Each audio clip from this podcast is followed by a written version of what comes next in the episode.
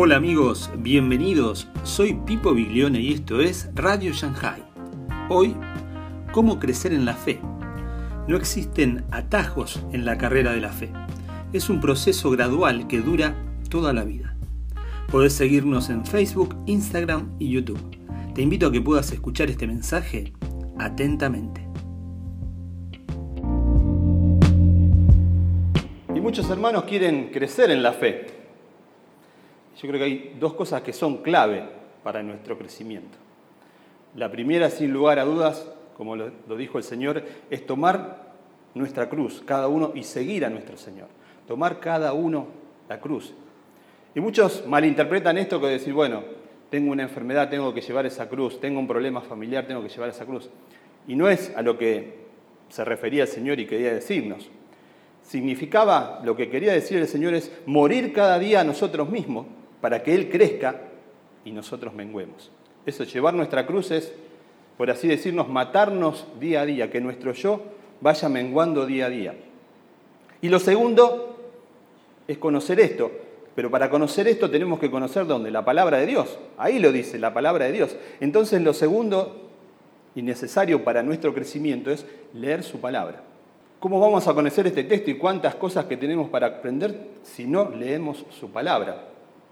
Podemos analizar la Biblia de muchas formas, pero si no comenzamos a leerla, estamos fritos.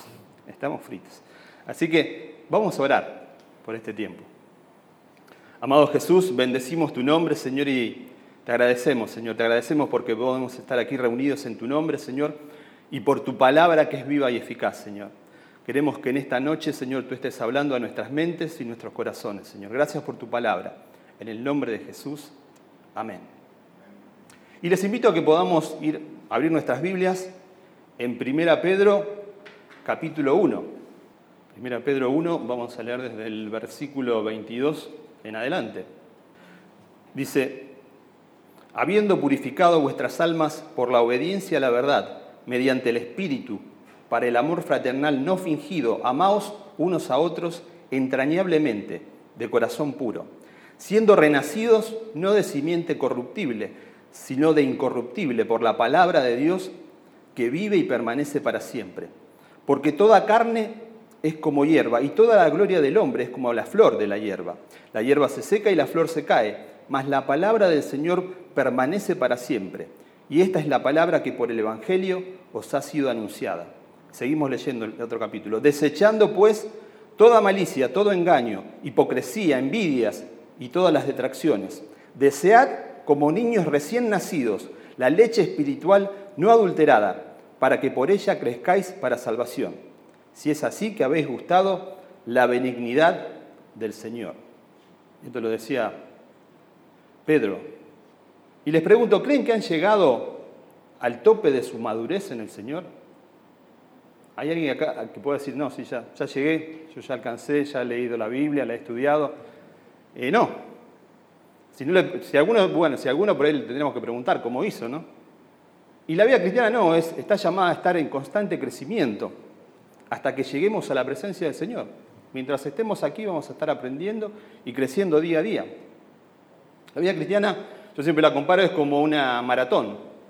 Muchos corren 100 metros y bueno, tenemos ese corredor tan famoso jamaiquino que no sé cuántos segundos, 9 segundos, 8 segundos los 100 metros. Pero la vida cristiana es una maratón, es larga. Y, bueno, yo he corrido algunas y, uno veía al principio que pasaban, pasaban como tiro y yo seguía con mi tranquito ahí, tranquilito. Y llegaba un momento que los pasaba, los tipos estaban sacando la lengua y yo iba con mi tranquito, pero seguía avanzando. Y muchas personas arrancan así a 100 kilómetros y después van quedando en el camino, pero este es, es una carrera larga. Y fíjense Pablo lo que nos dice en Filipenses 3, 12, 14, anótenlo, si no yo se los leo, dice, no que lo haya alcanzado ya, ni que ya sea perfecto, sino que prosigo por ver si logro hacer aquello por lo cual fui también nacido por Cristo Jesús. Hermanos, yo mismo no pretendo haberlo ya alcanzado, pero una cosa hago, olvidando ciertamente lo que queda atrás y extendiéndome a lo que está delante. Prosigo a la meta, al premio del supremo llamamiento de Dios en Cristo Jesús. Prosigo. Como le decía, la vida cristiana es una carrera que termina cuando estemos en la presencia del Señor. Y ningún creyente puede darse el lujo de no correr hasta el final. No puede decir, bueno, yo abandono, me quedo. Y el problema es que muchos son, podríamos decir, fatalistas. Ojo que no es lo mismo creer en la soberanía de Dios que ser fatalista, no, no me estoy refiriendo a eso. Hay gente que dice, bueno, lo que va a pasar, va a pasar, no importa lo que haga o deje de hacer. Eso es fatalismo. Y las personas que así piensan, que están condenados a esta mediocridad, a quedarse estancados, muchos dicen, yo soy así, bueno, no puedo avanzar. Y estos creyentes tienen, podríamos decir, una teología basada en sus sentimientos, en sus experiencias pasadas y no en lo que Dios dice en su palabra. Dicen, yo lo intenté y luego no puedo seguir. ¿Para qué lo voy a intentar nuevamente? No?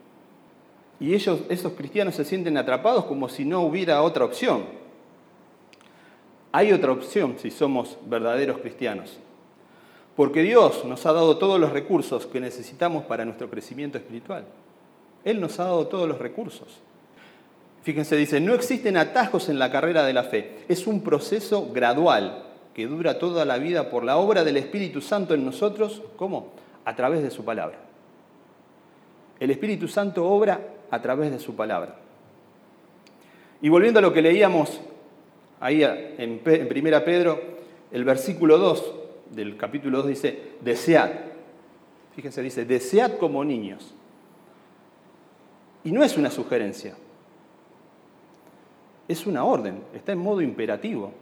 Desead. dice, bueno, deseen si quieren, desead. Y bueno, ¿cuántos textos en la Biblia tenemos en modo imperativo? Daría para otro mensaje, ¿no? Id, sed santos, velad y orad, en esto pensad son todos imperativos, ¿no? Dice, bueno, depende si, hoy te parece. Son, son imperativos. Y si tenés poco apetito por la palabra de Dios, fíjense, Dios está ordenando que comencemos a desearla.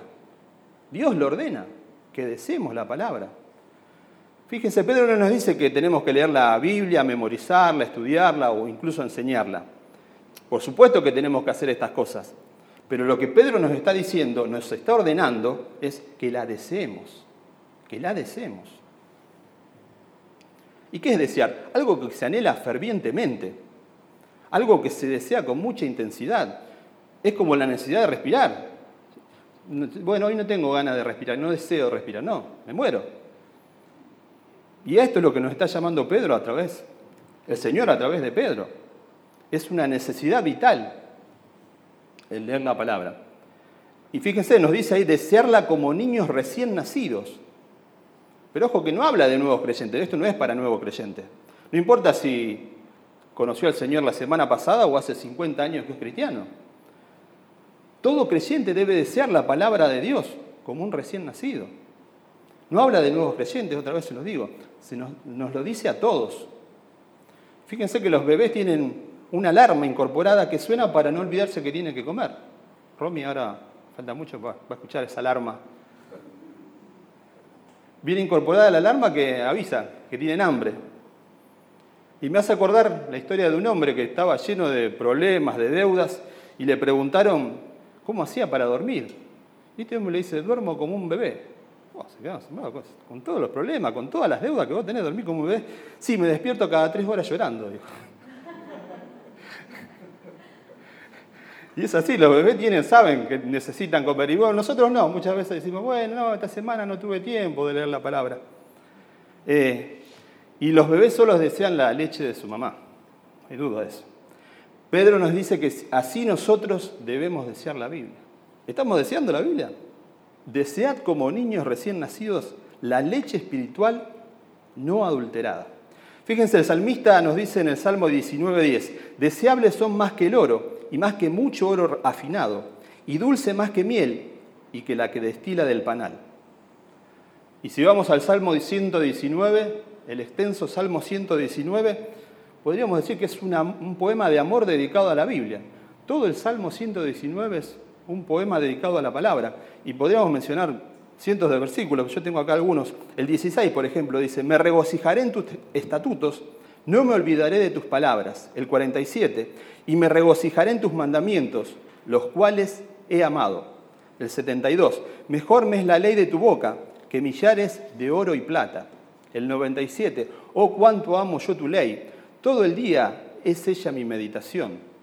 El 131, mi boca abrí y suspiré, porque deseaba tus mandamientos. Fíjense, una persona enamorada de la palabra, ¿no? ¿Estamos enamorados de la palabra? El 162, me regocijo en tu palabra, como el que haya muchos despojos. Desear como niños, desead como niños. Bueno, alguno podrá decir, esto no es posible. No es posible. Nadie puede darle una orden a mis deseos para que desee lo que no deseo. ¿Se entiende? Nadie puede darle una orden a mis deseos para que desee lo que no deseo. Si no lo deseo, bueno, no lo deseo. Es como pedirle a un paralítico que camine. Pobre, está ahí en una silla de ruedas, ¿cómo le vamos a pedir que camine? Pero hay una cuestión, ¿no? El tema es, ¿quién te lo ordena? Jesús le ordenó a un paralítico a que caminara y caminó. Es Dios quien nos está dando la orden que deseemos su palabra. Para avanzar en la vida cristiana necesitamos ser dependientes del Espíritu Santo. Tenemos que seguir corriendo, andando. No podemos quedarnos estancados. Y si esto nos está pasando, pidamos su ayuda. Hay un texto que dice, Señor, abrí mis ojos para que pueda ver las maravillas de tu ley. Es como si estamos avanzando sin un mapa, estamos en un lugar desconocido sin un mapa, necesitamos el mapa. Y tenemos que leer por fe la palabra, aunque no lo deseemos. Tenemos que decir, bueno, por fe voy a leer tu palabra, aunque no la deseo. Confesémosle a Dios que no tenemos deseo. Pidámosle que nos haga desearla. Y comencemos a leerla aunque no tengamos ganas. Porque a través de esa lectura de la palabra, Dios va a dar el deseo por la palabra. Vamos a empezar. Uy, qué rico que está esto, uy, qué bueno que está esto. Y vamos a seguir. Y Pedro no solo nos exhorta, sino que nos da una, buena razón para hacerlo. No solamente le dice, deseen. Fíjense, el 2.1 dice, desechando pues toda malicia, todo engaño, hipocresía, envidias y todas las detracciones. Fíjense, dice, usa la palabra desechando. Y si tienen ahí la Biblia en en el versículo 22 que también leímos, dice, habiendo purificado vuestras almas por la obediencia a la verdad, mediante el Espíritu, para el amor fraternal no fingido, amaos unos a otros entrañablemente de corazón puro. Y acá nos está diciendo que fueron purificados por la palabra. Santiago 1.18, Él de su voluntad nos hizo nacer por la palabra de verdad, para que seamos primicias de sus criaturas. ¿Qué debemos hacer? Alimentarnos por esa misma palabra que nos dio vida esa palabra por la cual fuimos transformados. Si fuimos nacidos por esa palabra que nos dio vida, tenemos que seguir siendo transformados por esa palabra. Fuimos engendrados por esa palabra, tenemos que ser amamantados de la palabra. Y la palabra de Dios no es un registro de lo que Dios hizo por nosotros o habló en el pasado. Esta es una palabra viva, exhalada por un Dios vivo, no es un libro que sí fue escrito hace mucho tiempo atrás. Es más, fíjense que muchas expresiones eh, no dice como dijo el Espíritu Santo, dice como dice el Espíritu Santo. Estamos hablando del el libro más nuevo del Nuevo Testamento, está alrededor del año 100, estamos hablando de 1900 años atrás. Dice como dice, no dice como dijo, como dice el Espíritu Santo. Segunda Timoteo 3, 16 y 17, texto tan conocido. Toda la escritura es inspirada por Dios y útil para enseñar, para redarguir, para corregir, para instruir en justicia, a fin de que el hombre de Dios sea perfecto, enteramente preparado para toda buena obra. Y es un libro eficaz ¿por porque está vivo. Está vivo este libro. Y escuché los otros días que una sociedad de ateos en Estados Unidos quiere que saquen la Biblia de los hoteles Vieron que se reparte la, Biblia de los Gedeones, esa chiquitita, el Nuevo Testamento. Eh, ¿Será que ellos creen que la Biblia es capaz de convertir a la gente? Creo que muchos cristianos no están en duda, pero los, los ateos parece que la tienen clara. Hebreos 4.12, otro texto conocido, dice, porque la palabra de Dios es viva y eficaz y más cortante que toda espada de dos filos y penetra hasta partir el alma y el espíritu, las coyunturas y los tuétanos y discierne los pensamientos y las intenciones del corazón. Estamos hablando de un libro poderoso. En 1 Tesalonicenses 2.13 dice, por lo cual también nosotros sin cesar damos gracias a Dios de que cuando recibisteis la palabra de Dios que oísteis de nosotros, la recibisteis no como la palabra de hombres, sino según es en verdad la palabra de Dios, la cual actúa en vosotros los creyentes. Tiene un poder, de transformar. Es lo que ha ocurrido en nuestras vidas, lo que está ocurriendo en nuestra vida y lo que tiene que seguir ocurriendo en nuestras vidas. Primera Pedro, leíamos recién 24 y 25, dice, porque toda carne es como la hierba y toda la gloria del hombre como la flor de la hierba. La hierba se seca y la flor se cae, mas la palabra del Señor permanece para siempre. Y esta es la palabra que por el Evangelio os ha sido anunciada. Y esta palabra que nos dio vida es también la que nos el Señor usa para sostener y fortalecer esa nueva vida. Entonces, ¿qué necesario que es la palabra? No podemos quedarnos, sí, yo conocí al Señor, Sí, yo voy a la iglesia los domingos. Necesitamos alimentarnos de la palabra. Si queremos ver a, Dios obrando en nuestra vida, porque yo he escuchado a uno decir, bueno, pero Dios no obra en mi vida. ¿Cómo voy a ver Dios obrando en mi vida? Si querés que se manifieste en tu vida, tenés que sumergirte acá, en este libro. Tirate de cabeza en este libro, todos los días, y Dios se va a revelar a tu vida. Es aquí donde Él se manifiesta, tenés que buscarlo acá. Aquí es donde Dios se revela. No es una canción, no es un momento especial, es acá. Es acá. Si no tenemos la palabra, si no leemos la palabra, no vamos a crecer. Primera de Reyes 19, 11 y 13. ¿Se acuerdan la historia? Dice, él, él le dijo, sal fuera y ponte en el monte delante de Jehová. Estamos hablando de, de Elías. Y aquí Jehová que pasaba y un grande y poderoso viento que rompía los montes y quebraba las peñas delante de Jehová. Pero Jehová no estaba en el viento y tras el viento un terremoto, pero Jehová no estaba en el terremoto. Fíjense, esperaban cosas portentosas, el viento, un terremoto. Dice, y cuando lo oyó Elías, cubrió su rostro con su... Ah, dice, perdón. Y tras el terremoto un fuego, pero Jehová no estaba en el fuego. Y tras el fuego un silbo apacible y delicado. No era algo portentoso, era un simple silbo apacible. Y cuando, Elías lo, cuando lo oyó Elías, cubrió su rostro con su manto y salió, y se puso a la puerta de la cueva. Y aquí vino a él una voz diciendo, ¿qué haces aquí, Elías? El Señor no estaba en lo grandioso, en el terremoto, en la fuerte tormenta, estaba en el susurro. Y Dios, como les decía, se revela en su palabra en lo que hizo, lo que hace y lo que hará. Este es un libro fabuloso, hermanos. Encontramos eh, gente contando historias que aún no han ocurrido. O podemos eh, comparar cosas que han ocurrido con una exactitud terrible. Si leemos, por ejemplo, Daniel 2, el, sueño revelado a Nabucodonosor. Recién estaban, cuenta la historia de que Nabucodonosor había visto una estatua gigante. Bueno, la cabeza era el reino de Nabucodonosor, Babilonia. Y después le describe todos los reinos hasta el fin de los tiempos, cuando estaban recién en la cabeza y con una exactitud, que hoy estamos, podemos decir que leemos el libro, el, diario del lunes, porque ya ocurrió, con una exactitud, y así cuántos, cuántos hechos que vamos a los libros de historia los podemos corroborar. Y cuántas de las cosas que van a venir y que están pasando hoy. Y fíjense lo que leíamos, no es una palabra que no solamente alimenta, dice que deleita.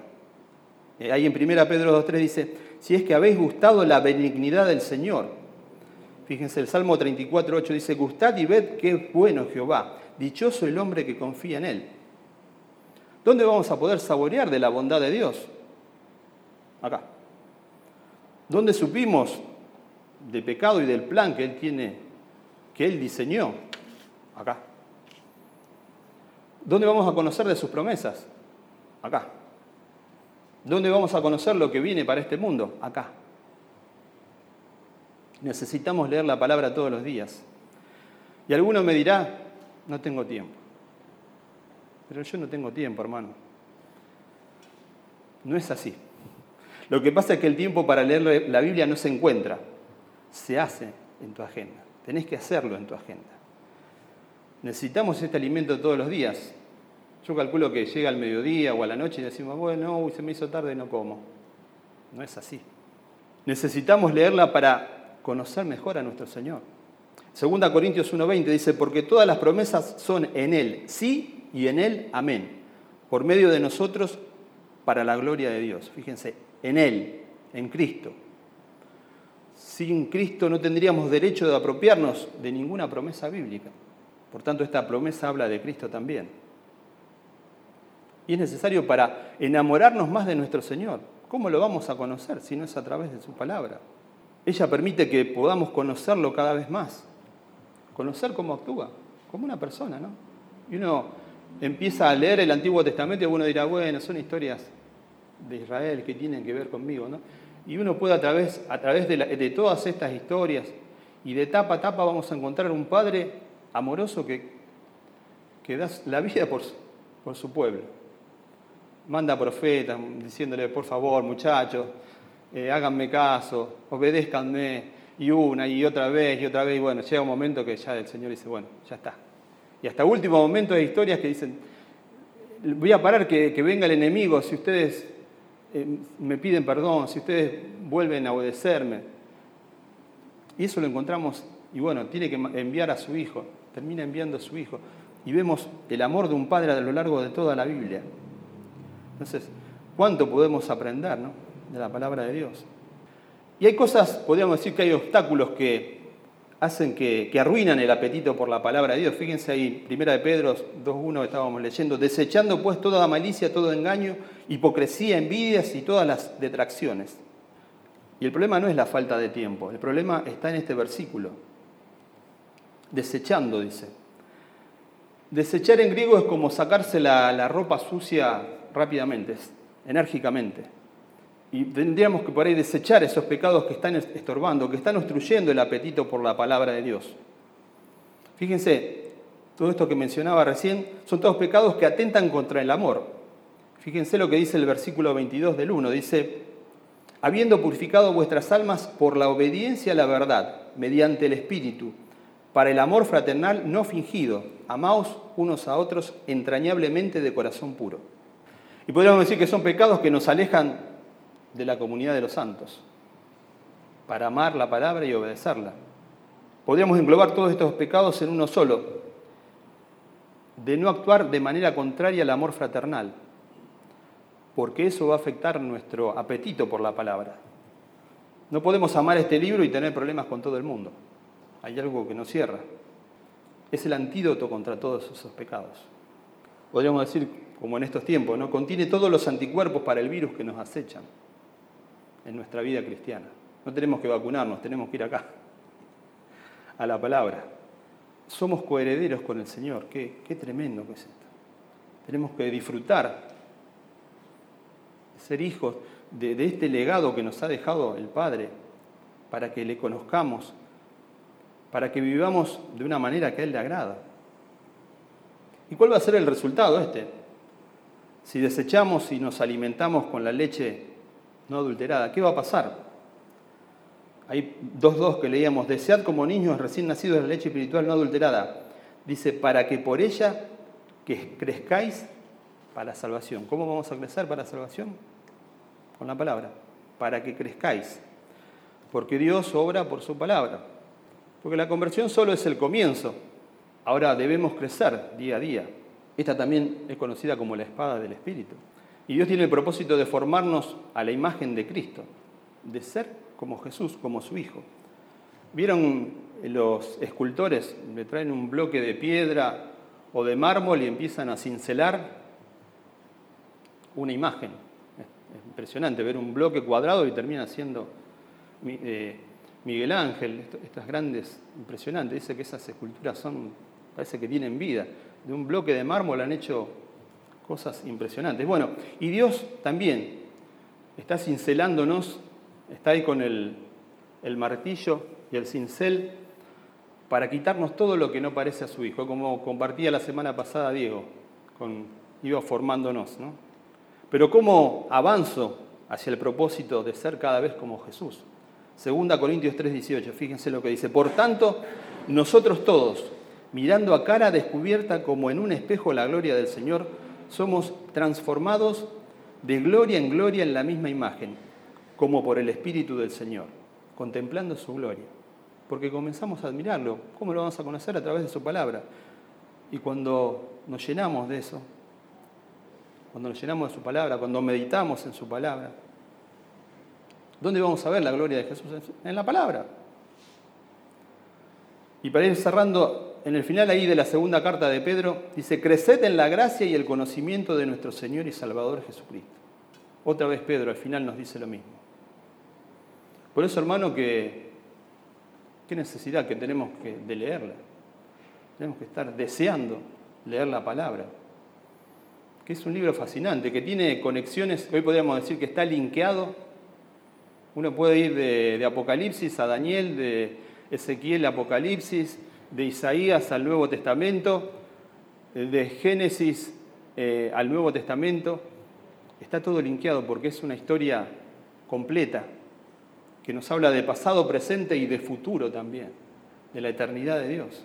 Entonces, leer la palabra no es una opción, sino que podríamos decir es una, una dieta diaria para nuestras vidas una dieta de la leche espiritual no adulterada. Y no hay otro medio, no hay otro medio. Podemos decir, bueno, yo voy a un seminario. No, necesitamos estar con la palabra del Señor y el Señor se va a revelar en su palabra.